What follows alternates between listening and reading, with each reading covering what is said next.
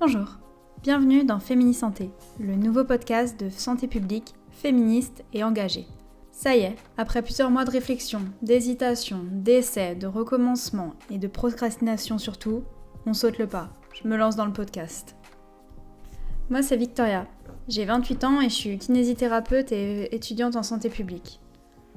J'ai repris mes études il y a peu, suite à une prise de conscience de ma volonté d'avoir un impact plus large sur les populations que je soignais, notamment celles que la prévention telle qu'elle est faite actuellement ne parvient pas à toucher.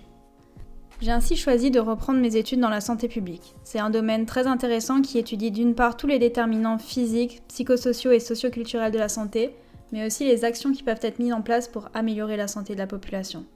Ça permet de comprendre un peu d'où viennent les inégalités en santé, et notamment dans un domaine qui m'intéresse plus particulièrement, le tabou de la santé des femmes, des minorités de sexe et de genre. Du coup, il faut bien que je vous présente mon côté féministe. D'ailleurs, en 2022, qui peut encore se prétendre non féministe? J'ai eu de la chance de grandir dans un environnement sain, avec des parents et des proches qui ne m'ont jamais fait ressentir que mon sexe, ou bien mon genre, pouvait potentiellement être un frein dans quoi que j'entreprenne dans ma vie, et qu'au contraire, je devais toujours tenter les choses. La curiosité envers le féminisme a commencé assez tôt, comme la plupart des femmes de ma génération. Je me souviens qu'à l'époque, être féministe était un mot tabou, un mot presque une insulte. Aujourd'hui, ça s'est muté en véritable volonté d'instruction sur ce sujet, et de me cultiver toujours plus à ce propos, grâce notamment à des femmes qui ont ouvert cette voie, mais aussi grâce, ou plutôt à cause de l'actualité internationale. En effet, comme vous l'avez bien remarqué, une fois de plus, les droits humains et ceux des femmes ne sont jamais acquis. Comme le disait Simone de Beauvoir, n'oubliez jamais qu'il suffira d'une crise politique, économique ou religieuse pour que les droits des femmes soient remis en question. Ces droits ne sont jamais acquis. Restez vigilante votre vie durant. Ainsi, cela nous montre bien qu'il nous reste encore du travail pour que ces droits s'inscrivent dans la continuité. Depuis peu, j'ai rejoint une association féministe. Étant assez éloignée de son siège, je ne suis restée qu'au stade de l'observation. L'énergie présente au sein de ce groupe n'a fait qu'augmenter ma volonté d'engagement. Me retrouver baignée dans un milieu militant, avec des idées qui viennent de tous bords, est une expérience des plus stimulantes. Enfin, puisque pour moi la transmission de savoir est essentielle dans la lutte contre les inégalités, la suite logique était donc d'essayer de partager mes idées au plus grand nombre. Ainsi, par ce podcast, j'aimerais partager ma perspective et ma volonté de transformation de notre santé publique, de la médecine et notamment de la représentation des femmes.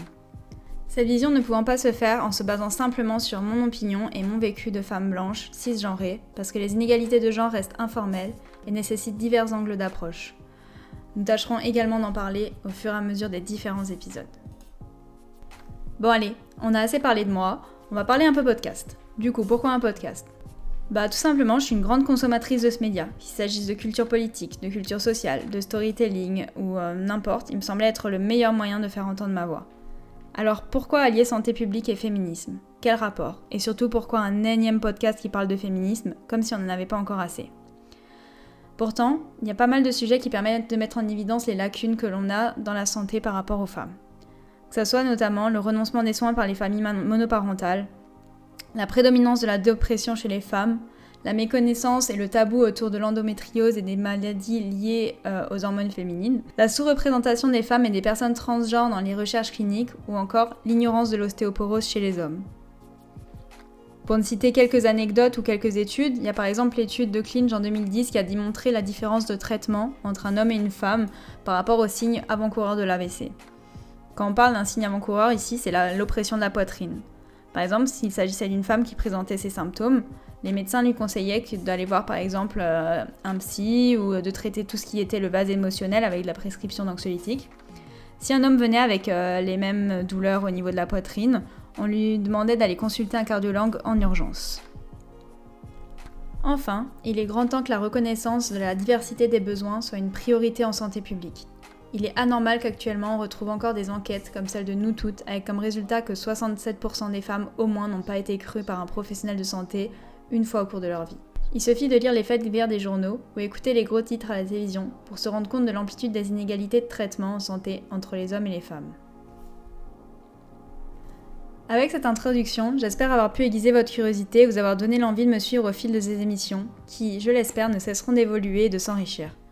J'ai envie de créer, grâce à ce podcast, un espace sain, L'idée n'étant pas de critiquer pour critiquer ou de dénigrer ce qui se fait actuellement euh, dans les cabinets ou dans les institutions euh, de la santé publique, mais essayer ensemble de réfléchir pour l'améliorer au maximum.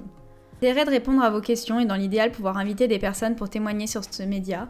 Dans l'idée, on va parler histoire de la médecine, on va parler droit du patient, on va parler euh, consentement, on va parler évidemment un peu du Covid, de la charge mentale, etc., etc.